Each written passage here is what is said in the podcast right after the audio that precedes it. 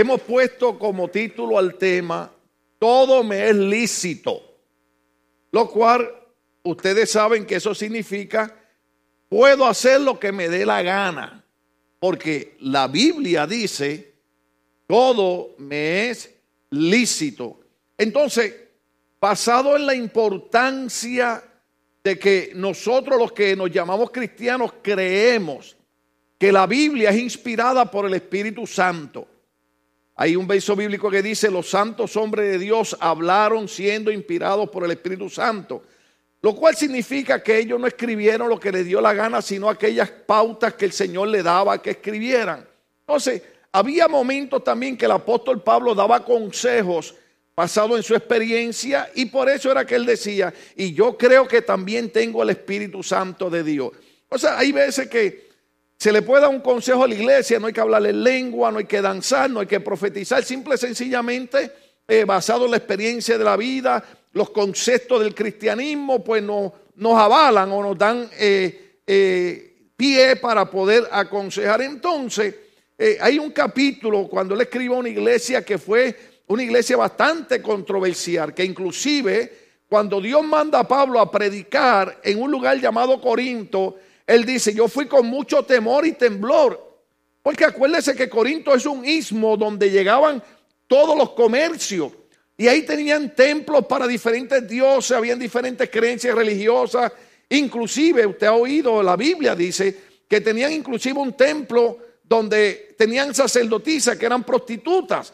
Entonces era una guerra para Pablo predicar el Evangelio de Cristo en un lugar como ese. Es como tratar de ir ahora a Hollywood y decirle a ellos que por favor produzcan películas familiares y películas donde no se le vean los pechos a las mujeres ni, ni los glúteos y que los hombres no salgan casi desnudos.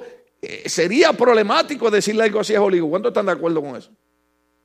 Usted sabe, yo sé que Hollywood está eh, supuestamente creando películas cristianas, pero también hay que tener cuidado porque hasta dónde estas películas cristianas de verdad están siendo fiel al texto bíblico. Está bueno que nos emocionen y se ven lindas, alabado sea el Señor, pero no todas traen un verso respaldado por las escrituras según el Espíritu Santo le inspiró. Se pueden ver, pero siempre hay que analizar si el mensaje que traen compara con el que está en la Biblia. Entonces Pablo comienza a escribir a los hermanos de Corinto y dice de esta manera, vamos a leer hoy, vamos a seguir eh, eh, la misma metodología de la historia.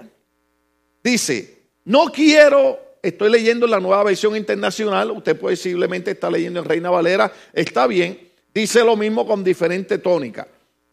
No quiero que desconozcan, hermanos, que nuestros antepasados estuvieron todos bajo la nube y que todos atravesaron el mar. Todos ellos fueron bautizados en la nube y en el mar para unirse a Moisés. Todos también comieron el mismo alimento espiritual y tomaron la misma bebida espiritual, pues bebían de la roca espiritual que las acompañaba y la roca era Cristo. Sin embargo, la mayoría de ellos no agradaron a Dios y sus cuerpos quedaron tendidos en el desierto. Los que están leyendo la historia saben que eh, el capítulo anterior tuvo que ver con esa situación, cuando el pueblo sale de Egipto, va por el desierto, ve las maravillas que Dios hace, empieza a murmurar, a quejarse.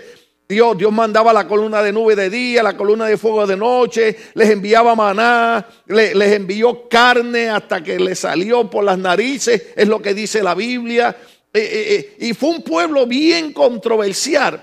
Y dice la Biblia que el Señor le dijo a Moisés, ¿sabe qué? Esta gente me han tentado en el desierto, esta gente no han tenido fe, no han creído, han murmurado. Entonces, toda esa gente que ha murmurado van a morir en el desierto y solamente los de 20 años para abajo van a entrar a la tierra prometida. Eso es lo que está Pablo recontando en esta parte que estamos leyendo. Entonces dice la Biblia, observa el verso 6. Todo eso, debo explicar algo. Cuando yo enseño o toco un tema bíblico, trato de hacerlo de la perspectiva de que nosotros tratemos de comprender si Dios nos quiere decir algo. Trato de evitar de que el mensaje caiga en un fanatismo religioso o en un extremismo denominacional. Pero vamos a ver si nos concierne a nosotros lo que está diciendo Pablo. Entonces, en este verso él dice, todo eso sucedió para servirnos de ejemplo, a fin de que no nos apasionemos por lo malo como hicieron ellos. En, las otras versiones dice, esas cosas quedaron escritas como ejemplo para a, nosotros para que no codiciésemos lo malo. Entonces, es lo mismo. Todo eso sucedió para servirnos de ejemplo a fin de que no nos apasionemos por lo malo. Entonces, si Pablo le está escribiendo a la iglesia de Corinto y le dice, lo que pasó en el Antiguo Testamento quedó escrito para que sirviese de ejemplo a nosotros, para que nosotros no repitiésemos lo mismo que ellos hicieron. Entonces, eso es como una alarma, en inglés le dicen una red flag, que nos indica que posiblemente no es solamente para la iglesia de Corinto que Pablo escribía, sino tal vez para las iglesias que vendrían después, incluyéndonos a nosotros. Ahorita vamos a ver un verso que va a confirmar eso. Entonces, si, si eso fue un ejemplo, nosotros debemos atenderlo, debemos escucharlo, debemos analizarlo. ¿Por qué Pablo dijo que miráramos lo que le pasó al pueblo en el desierto como un ejemplo para nosotros? Fíjense que él dice, y la palabra que usa la nueva versión internacional dice, no nos apasionemos. Siempre uso la, la, la no es parábola, la, la mejor manera de que usted entienda a mí me gusta el deporte, a usted le gusta el deporte. Entonces, queramos o no, porque en la iglesia aparentamos ser muy santos, pero muchas veces tenemos una pasión por el deporte tremenda. No hay nada de malo en tener eh, eh, un deporte. Pero lo que quiero comparar es, para que usted entienda, que hay gente que hasta pelea con otros por la pasión que tiene por su deporte o su equipo. Lo que Pablo dice, tenemos que tener cuidado que no nos apasionemos por lo que no es bueno. ¿Estamos comprendiendo hasta ahí? Entonces dice, no quiero que sean idólatras como lo fueron algunos de ellos. Según está escrito, se sentó el pueblo a comer y a beber y se entregó al desenfreno. ¿Qué es desenfreno? Es hacer cosas, mire, sin respeto a nadie, sin autoridad, sin detenerse. Ahora usted tiene que recordar que cuando Moisés está arriba en el monte hablando con el Señor 40 días y baja, el pueblo había mandado hacer un ídolo de oro, hicieron un becerro y lo comenzaron a adorar y comenzaron a hacer fiesta. Entonces Pablo dice, nosotros tenemos que tener cuidado que no hagamos lo que hicieron ellos, porque ellos fueron idólatras. Y se sentó el pueblo a comer y a beber. Y usted dirá, ay pastor, entonces nos está poniendo a dieta, no podemos comer ni beber. Ojo aquí, lo que está hablando es de desenfreno. Lo que está hablando aquí es de hacer cosas más allá de lo correcto. ¿Cuánto entienden eso? Entonces, dice, no cometamos inmoralidad sexual como algunos lo hicieron por lo que en un solo día perecieron 23 mil. Ustedes que están leyendo la Biblia tienen que saber que el pueblo no solamente eh, practicó inmoralidad sexual, sino que los hijos del pueblo de Dios comenzaron a mezclarse con mujeres extranjeras, extrañas. Entonces dice la Biblia, tampoco pongamos a prueba al Señor, otras Biblias dicen, tentemos al Señor como lo hicieron algunos y murieron víctimas de la serpiente. ¿Se acuerdan de eso? Cuando el Señor mandó la serpiente y los mordían, que entonces eh, eh, eh, le dijeron a Moisés, Moisés, órale a Dios que haga algo. Entonces cuando Moisés oró, el Señor le dijo, haz una serpiente de bronce y todo el que la mire se, se va a salvar. La serpiente de bronce era tipo de Cristo. Cuando nosotros miramos a Cristo que murió en la cruz del Calvario, recibimos salvación. Pero esto es bien importante entenderlo, porque yo creo que eh, eh, la razón por la que a veces tanto conflicto doctrinal y tanto enredo en medio de los cristianos, especialmente cuando nosotros tenemos la oportunidad de tener el internet y tenemos tantos eh, medios y tanta oportunidad de entrar a la información. Y entonces en el internet cualquier persona pone cualquier cosa y muchos cristianos a veces sin investigar eh, eh, entran en, una cosa, entran en otra. Y es la importancia de estar leyendo este capítulo para poder explicar algo. Dice, ni murmuren contra Dios como lo hicieron algunos y sucumbieron a manos del ángel destructor. Todo esto sucedió para servir de ejemplo y quedó escrito para advertencia nuestra, pues a nosotros nos ha llegado el fin de los tiempos. Alguna Biblia dice para los que han alcanzado el fin de los siglos. Entonces, significa entonces que lo que Pablo está escribiendo en 1 Corintios capítulo 10 no es solamente para la iglesia de Corinto, es para todas las iglesias que iban a alcanzar el fin de los tiempos. En otras palabras, hasta que la iglesia no sea levantada por el Señor o nos muramos, eso está vigente. En otras palabras, yo sé que suena un poquito raro esto, porque a nosotros nos gustan más los cultos de profecía, de milagros, eh, eh, de gritos y de saltos. Y, ah, eso, eso es lindo. Pero el problema es que la gente brinca y salta y milagros y sanidades, pero no hay doctrina, no hay enseñanza, no hay fundamento. Pues usted ve montones de cristianos que, van a grandes conciertos, van a grandes campañas y, supuestamente ocurren muchas cosas, pero sus vidas, diría mi mamá, dan mucho que desear. ¿Por qué? Porque tenemos, con mucho amor les digo esto, tenemos pasión para las cosas humanas, pero no tenemos pasión para las cosas de Dios. Por ejemplo, cuando, cuando nosotros estamos estudiando la Biblia, ya a los cinco minutos nos sentimos cansados. Pero si estamos viendo, ¿cuál es el programa que le gusta? Mencióneme alguno. ¿Ah? Ok. Qué bueno, Señor, gracias que tenemos una iglesia, aleluya. Ellos lo único que ven es TVN, Enlace, eh, Almavisión, eh, todos esos canales cristianos, alabado sea el Señor. Pero ¿cuántos entienden lo que quiero decir?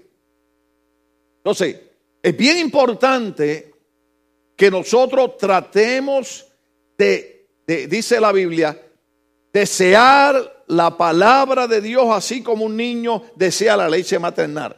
Ahora, esta parte que estamos entrando, donde vamos entrando un poquito en, en, lo que queremos interesarnos.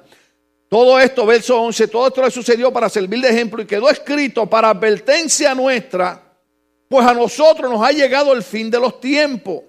Por lo tanto, si alguno piensa que está firme, tenga cuidado de no caer.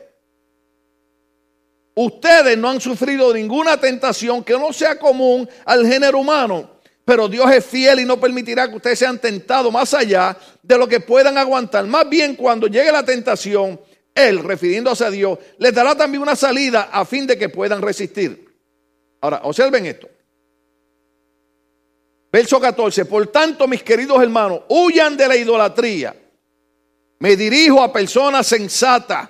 Juzguen ustedes mismos lo que digo. Ahora, mantenga su cerebro prendido, mantenga su mente aquí, que estamos entrando en la parte caliente. Observe lo que dice Pablo. Esa copa de bendición por la cual damos gracia. Eh, piensa en la Santa Cena. ¿Se acuerda cuando tuvimos la comunión con el apóstol Ronald aquí? No significa que entramos en comunión con la sangre de Cristo. Ese pan que partimos no significa que entramos en comunión con el cuerpo de Cristo. Hay un solo pan del cual todos participamos, por eso, aunque somos muchos, formamos un solo cuerpo. Consideren al pueblo de Israel como tal.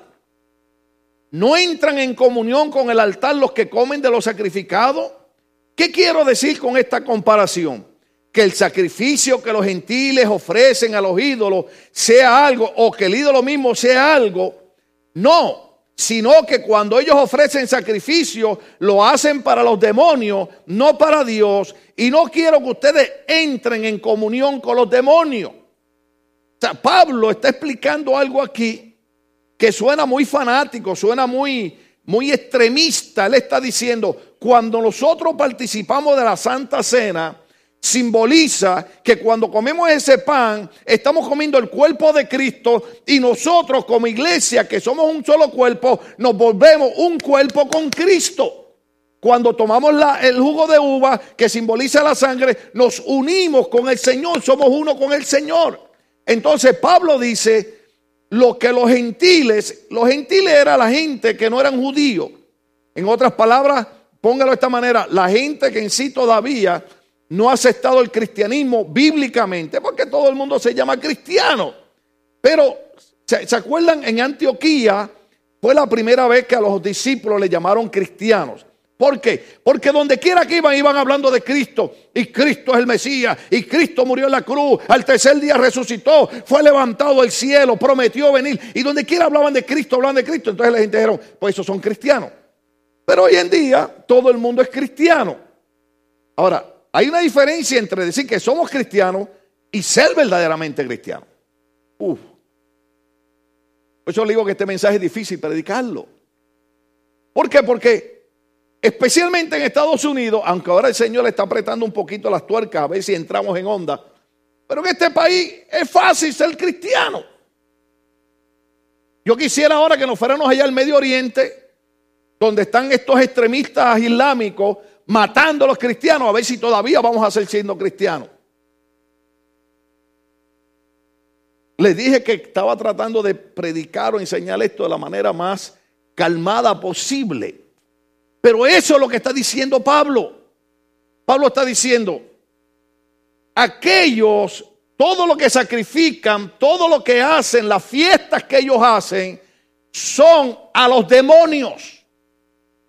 Y yo no quiero, dice Pablo, que ustedes sean partícipes de la adoración a demonios.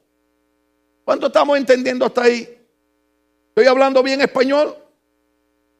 Dice, dice así Pablo,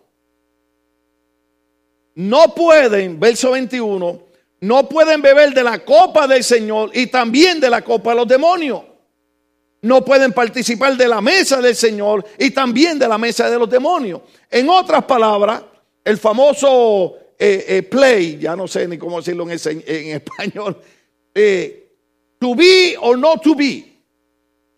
O somos o no somos, es lo que está diciendo Pablo.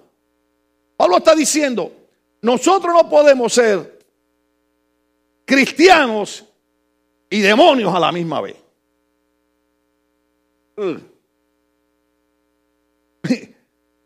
Por eso es que me van a quedar aquí más que 600 personas, los otros se me van a ir. Porque, porque, ojo aquí, ojo aquí, o sea, este es el tipo de mensaje que no se permite en las iglesias. Pero yo no estoy eh, eh, diciéndole nada malo a, nadie, le estoy diciendo, vamos a escuchar a ver qué es lo que Pablo nos quiere indicar, qué es lo que nos quiere decir. ¿Hasta dónde es posible que nosotros podamos practicar esto?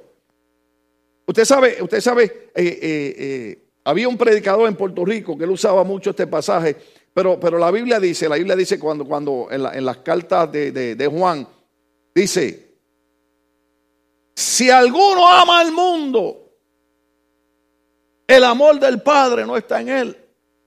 Entonces este predicador decía que, que bueno, que el cristiano pues vivía una vida dedicada a aquel que dio su vida por nosotros en la cruz del Calvario y explicaba ciertas cosas. Aparentemente eso es lo que Pablo está diciendo. No es posible que nosotros participemos del cuerpo y la sangre de Cristo y nos volvamos uno con Cristo y a la misma vez queramos ser parte de los sacrificios a la mesa de los demonios. ¿Me están siguiendo bien? O debo preguntarle, ¿estoy explicando bien? Porque Pablo dice, Pablo dice, verso 21 otra vez, no pueden beber de la copa del Señor y también de la copa de los demonios. No pueden participar de la mesa del Señor y también de la mesa de los demonios. O vamos a provocar a celos al Señor. ¿Somos acaso más fuertes que Él? ¿Usted ha leído el verso bíblico que dice, una misma fuente de agua no puede echar agua salada y agua dulce a la misma vez? En otras palabras, o somos cristianos o somos impíos. ¿Qué batalla? ¿Cómo, tratamos de traer un balance que nuestra iglesia se distingue por eso, por ser una iglesia muy balanceada? Lo que no es pecado no le llamamos pecado, lo que es pecado le decimos, hermano, eso es pecado, pero usted es responsable de lo que usted haga. Nosotros estamos aquí para obligar a nadie a, vivir de una manera diferente, estamos aquí para enseñarle lo que dice la palabra de Dios y decirle que un día sonará la trompeta. Pero esa trompeta puede sonar para toda la iglesia o puede sonar para usted solamente un día. ¿Usted sabía eso? Usted sabe que cuando una persona muere, sonó la trompeta del Señor para esa persona. Pero puede sonar la trompeta del Señor para todos. Entonces, esto, esto aquí es muy problemático porque hasta donde nosotros marcamos la línea de lo que agrada a Dios con lo que hacemos y lo que no agrada a Dios. Para conocer eso, simple y sencillamente, apasionese por leer la Biblia. Porque si queremos conocer qué Dios quiere, está en su libro. Amén. Usted quiere conocer cómo termina el capítulo de. ¿Cuál es la novela esa que ustedes ven, hermana? Este. Mire, yo, yo, yo para ver una novela tiene que ser que sea verídica. Si no, no la veo, hermano. ¿Y cree que yo voy a perder tiempo ahí? Perdónenme los hermanos que son de allá de mi tierra. Pero usted sabe que casi todas las novelas lo que glorifica es el crimen, el narcotráfico, la inmoralidad, la infidelidad. Y eso es lo que a veces nosotros estamos llenando nuestra mente cuatro y cinco horas de todas esas cosas. Usted sabe que allá en mi país, de donde somos nosotros, los niños ya no quieren estudiar para ser abogados, ni ingenieros, ni nada. Ellos quieren ser de los que ganan dinero más fácil. ¿Por qué? Porque eso es lo que se glorifica. Entonces, ¿hasta dónde nosotros podemos hacer un equilibrio de no dejar de agradar a Dios y de vivir una vida humana común y corriente? sin entrar en un extremismo religioso, pero sin caer tampoco en aquello donde provoquemos a celo al Señor. ¿Estamos? Verso 23, el verso bueno. Y ya terminamos y nos vamos. Aleluya. Verso 23 dice de esta manera. Eh, en, en sus versiones dice, todo me es lícito. ¿Sí? Acá dice, todo está permitido. Aleluya. Me gusta esta iglesia. Me gusta la iglesia Logos porque ahí todo está permitido. Aleluya. Pero Pablo dice, todo está permitido. Diga conmigo, pero... ¿Verdad que siempre hay un pero? todo está muy bien, pero... Eh, Pablo dice, todo está permitido. Pero no todo es provechoso. Todo está permitido, pero no todo es constructivo. ¿Para qué yo pierdo el tiempo en, predicar a la gente inteligente como ustedes? Que saben más que yo. Pablo dice, todo me es lícito, yo puedo hacer lo que a mí me dé la real gana.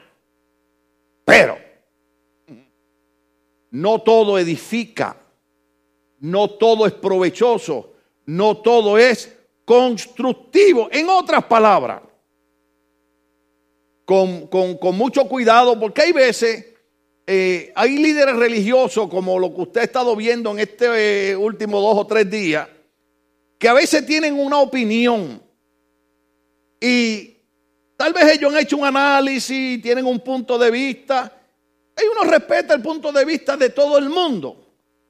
Pero hay que irse por lo que enseña la palabra de Dios. Entonces, la palabra de Dios dice, todo está permitido, pero no todo es provechoso. Entonces, yo sé que la guerra de ustedes es, pastor, ¿va a hablar de eso no hablar de eso? Ustedes saben que yo no soy el pastor de entrar en contiendas ni en pelea. Pero sí puedo decirles algo. Leímos en versos anteriores que Pablo decía, no podemos participar de la mesa del Señor, la mesa de los demonios. Entonces, sale un pastor, ¿verdad? Que tiene una buena iglesia y es un cantante fenomenal y, y voy a seguir escuchando sus cánticos, son de bendición. Y él ahora, después que dijo algo, trató de explicar que ese mensaje era solamente para su iglesia, que no era para todas las iglesias. Y amén, respetamos. Dije anteriormente, él tiene derecho a dar una opinión. Yo no lo estoy atacando ni nada. Eh, siempre hay que escuchar los puntos de otras personas. Pero el punto es este. Si él suelta una palabra como la que él dijo, de que los cristianos deben celebrar Halloween. Porque de esa manera hacen amistad con los vecinos y se los ganan para Cristo. Yo creo que hay que tener cuidado cuando se dice una cosa de esa manera. Porque él dice, no, es que en sí nadie conoce la historia original, todo el mundo habla de los druidas. Pero mire, hermano, mire, cuando usted ve una actividad, quiero tener cuidado en esto, no quiero caer en extremismo religioso. Pero ve una actividad que la gente lo que se viste es de calavera, de bruja, de demonio, de diablo. ¿Usted cree que eso es participar de la mesa del Señor? ¿De qué estaríamos participando? ¿Tienen miedo de decirlo? Yo lo voy a decir. Estamos participando de la mesa de los demonios. Entonces, Pablo dice, yo puedo celebrar Halloween, yo lo puedo hacer. Pero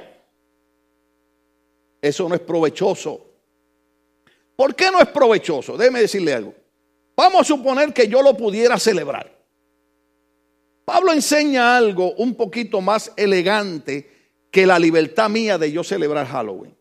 Mire lo que, mire lo que dice. Tenemos, tenemos tres minutos más. Mire, mire lo que dice, mire lo que dice, mire lo que dice Pablo. Para poder explicarle esa parte.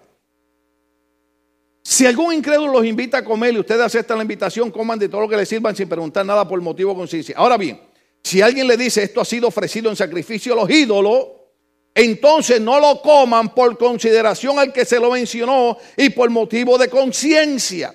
Ojo aquí que quiero explicar esto. Me refiero a la conciencia del otro, no la de ustedes. ¿Por qué se ha de juzgar mi libertad? ¿Por qué se ha de juzgar mi libertad de acuerdo con la conciencia ajena? Si con gratitud participo la comida, me van a condenar por comer algo por lo cual doy gracias a Dios. En conclusión, ya sea que coman o beban o hagan cualquier otra cosa, háganlo todo para la gloria de Dios. No hagan tropezar a nadie. Diga conmigo, no hagan tropezar a nadie. Ni a judíos, ni a gentiles, ni a la iglesia de Dios. Hagan como yo, que procuro agradar a todos en todo. No busco mis propios intereses, sino los demás para que sean salvos. No sé si tendremos tiempo, pero voy a poner aquí. Primera de Corintios capítulo 7, por si acaso. Por si acaso llego ahí. Amén. Eh, creo que es por el verso número 12. Ah, no, déjeme, déjeme, déjeme, déjeme buscar aquí rapidito, rapidito, rapidito. Alabado sea el Señor. 6, 6, 1 Corintios 6. Oh, aleluya. 1 Corintios capítulo 6. Si, si, podemos llegar ahí, si no, eh, nos vamos. No le quiero quitar más tiempo. Oiga esto. Pablo lo que está diciendo es esto. Vamos a suponer que yo soy un cristiano maduro. Que yo entiendo que yo puedo celebrar Halloween. Gásteme aquí. ¿Cuántos están aquí? Levanten la mano, levanten la mano. ¿Cuántos tienen su mente aquí? ¿Cuántos tienen el cerebro aquí? El estómago. Aleluya. Ya. Yo no le estoy prohibiendo a usted que celebre Halloween. Pues yo lo estoy educando, que es lo que dice la Biblia. Entonces Pablo dice, vamos a suponer que yo soy lo suficientemente maduro como para entender que si yo me pongo una máscara y, y como dulce de Halloween, eso no me va a llevar al infierno. Vamos a suponer que yo tengo esa madurez. Pero Pablo dice, se te está olvidando algo. Porque cuando nuestros vecinos que saben que somos cristianos nos ven hacer algo como eso, los hacemos tropezar. Porque ellos son los primeros que dicen, pero tú no eres cristiano. ¿Qué tú haces celebrando la fiesta que yo estoy celebrando cuando andamos vestidos de demonios? Entonces, hay hermanos en la iglesia que no son tan maduros como otros. Y cuando en nuestra libertad de la madurez, oh aleluya, si tuviera tiempo para hablar ahora de la libertad en Cristo, para que usted viera cómo usted entendía lo que yo estoy tratando de decir. Cuando en nuestra libertad en Cristo y en nuestra madurez pretendemos hacer cosas sin considerar el daño que podemos hacer a hermanos débiles y los hacemos tropezar, el Señor entonces nos agrada de nosotros. Muchos años atrás, muchos años atrás. Yo estaba estudiando inglés en, en Colton. Y gloria a Dios que es Colton con L, que no es Corton. Porque entonces lo puedo decir bien. Eh, fui para allá a estudiar inglés, me votaron. Por eso es que nunca aprendí inglés bien, porque me daban examen y los pasaban me dijeron, oh, you're not supposed to be here, this is for beginners. Digo, I'm a beginner. No, no, no, you gotta go to the next class. Y me iba a la otra clase. Oh, no, you understand English. You digo, please, I want to learn English. Me votaron de la escuela. Por eso nunca aprendí inglés. Así que cuando le hablo inglés así medio loco, tengan misericordia de mí. Era diciembre y la escuela hizo una cena de Navidad. Había una muchacha que era adventista. Ella no come carne, no come cerdo. Ellos tienen una comida diferente, saludable. Y da la casualidad que como ella sabía que yo era cristiano, pues se sentaba al lado mío, compartía conmigo y esto y lo otro. Entonces, hermano, cuando íbamos para la comida, ella se viene detrás de mí en la fila. Oiga, hermano, y cuando yo vi aquella carne de res y tenían, alabado sea el Señor. Pero como ella no comía esa comida, yo me acordé lo que dijo Pablo. Si el yo comer carne hace que mi hermano tropiece, no la como. Hasta que él entienda que se puede comer carne. ¿Entiendes? O sea, hay que dar tiempo que la gente que no son muy maduros crezcan y entiendan por qué algunos cristianos podemos hacer algunas cosas y otros les son escándalos. Aunque hay algunos que se pasan de la raya, pero bregaremos con eso otra ocasión. Entonces yo dije, bueno, Pablo dijo que si el comer carne es ocasión de tropiezo para mi hermano, pues no la como. Y yo dije entre mí, pero ¿por qué se paró detrás de mí? y me fui con ensalada, con pan, cogí como cuatro pedazos de pan, hermano, para reemplazar la carne. Y fui y comí. Cuando terminamos, ella se me acerca y me dice, te quiero dar las gracias. Digo, ¿por qué?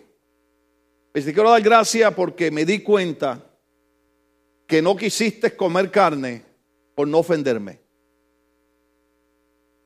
¿Te dio cuenta?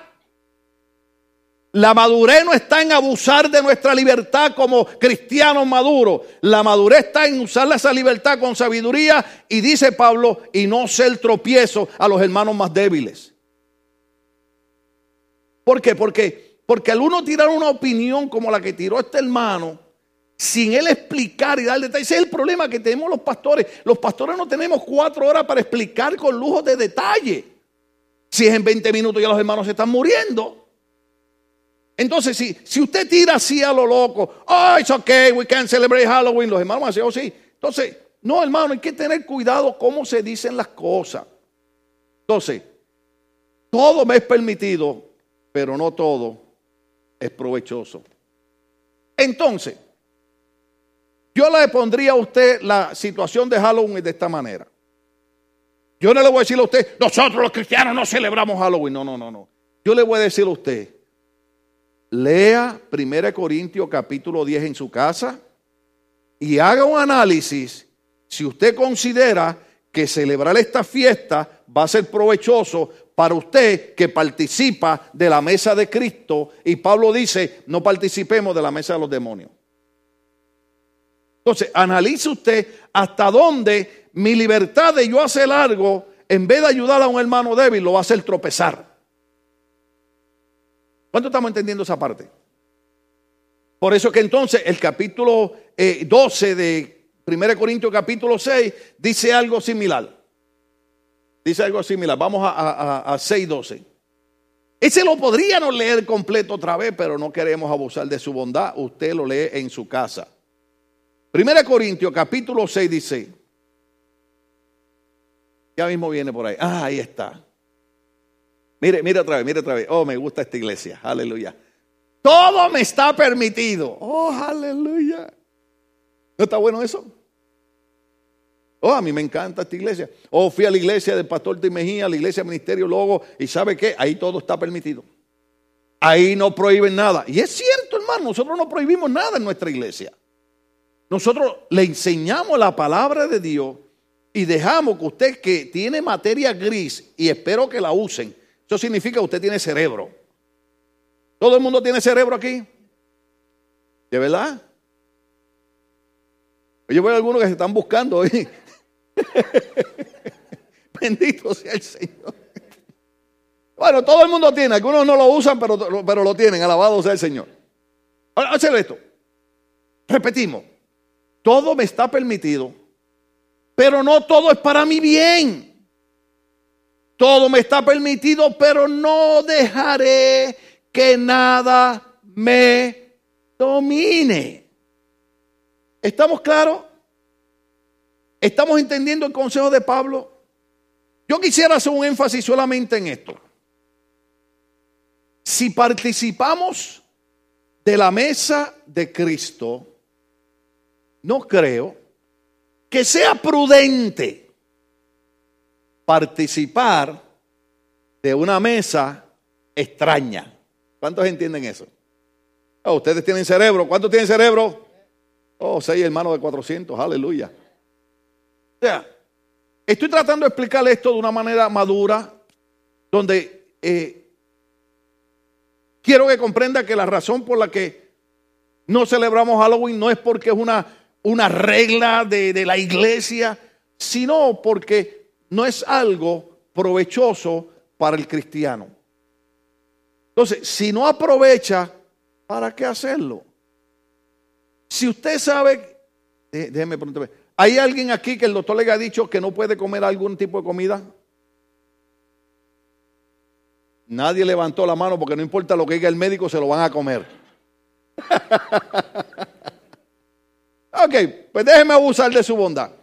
Hay algunos de ustedes que por la diabetes, ajá, los agarré, ¿verdad? No puedes comer esto, no puedes comer aquello. Otro por el colesterol, no puedes comer esto, no puedes comer aquello. Otro por el ácido úrico, no puedes comer esto, no puedes comer aquello. Ahora, yo tengo que entender que el doctor me dice, si comes esto te hace daño, pero te lo puedes comer si quieres. Entonces yo tengo que decidir cuando me ponen ese plato al frente. Yo fui a casa de, voy a decir el nombre un hermano muy bueno, en casa del de, hermano eh, eh, Juan y Estel Roldán, varios años atrás. Y amigos míos, muchos años, él, me extendió la mano cuando llegué a este país. Un hermano muy bueno, evangelista, un siervo de Dios tremendo. Entonces me invitó a comer a la casa. Y olvídese que había arroz con gandules. ¡Oh, alabado sea el Señor! Gracias a Dios que Pablo no prohíbe el arroz con gandules. Aleluya. Lo bendigo. Oye, hermano. Pero aquel hombre había hecho unas chuletas asadas al horno. Ay, Jehová. Mire, la chuleta. Lo mejor que tiene es la grasa esa que tiene al lado. ¿Cuándo sabe lo que estoy hablando? ¿Cuándo comió chuleta aquí? Ah, aleluya. En mi país, cuando quiere, alguien quiere venir a molestar a uno, engañar a uno, nosotros le decimos, no venga con esa chuleta a mí. Oiga, y, y usted la hace así. Y cuando la muerde, ¡ah! Le toda la grasa le baja ahora aquí. Y usted saca la lengua. ¡ah! Y después son saladas. Para la presión. ¿Verdad? La presión está 190 sobre 200, pero se sigue comiendo la chuleta salada. Oye, hermano. Y yo dejé de comer carne de cerdo hace más de, de, de 25, 30 años. Me gusta, pero no es saludable. Entonces voluntariamente me está permitido comer carne de cerdo, pero no me he dejado dominar de ella. ¿Cuántos entienden la onda? Oiga, hermano, y cuando esos hermanos sacan esas chuletas asadas, hermano, no se le veía grasa por ningún lado. Le dije, esto es lo más saludable del mundo, pero era mi carne tratando de engañarme. mi estómago. Oiga, hermano, y aquel olor. ¿Cuántos de ustedes han experimentado que cuando usted no puede comer algo es cuando más se le antoja? Oh, aleluya. Y yo le dije, oye Juan, chico, eso es la gloria de Dios lo que tú has puesto ahí al frente. pero varón me voy con el arroz solamente. No, siervo que comete una. No, no, no, no, no, no, no. Porque si pruebo una, me voy por ahí para abajo. Mire, estoy hablando eso hace más de 15 años y todavía siento el dolor de no haberme comido. Pero ¿qué es lo que quiero decir? ¿Qué es lo que quiero decir? Nosotros podemos hacer todo lo que queramos. Lo que hay que analizar es hasta dónde esto que yo puedo hacer es provechoso o es para mi bien o voy a hacer tropezar a otra persona. ¿Aprendimos algo? Denle el aplauso al Señor, estamos de pie. Aleluya.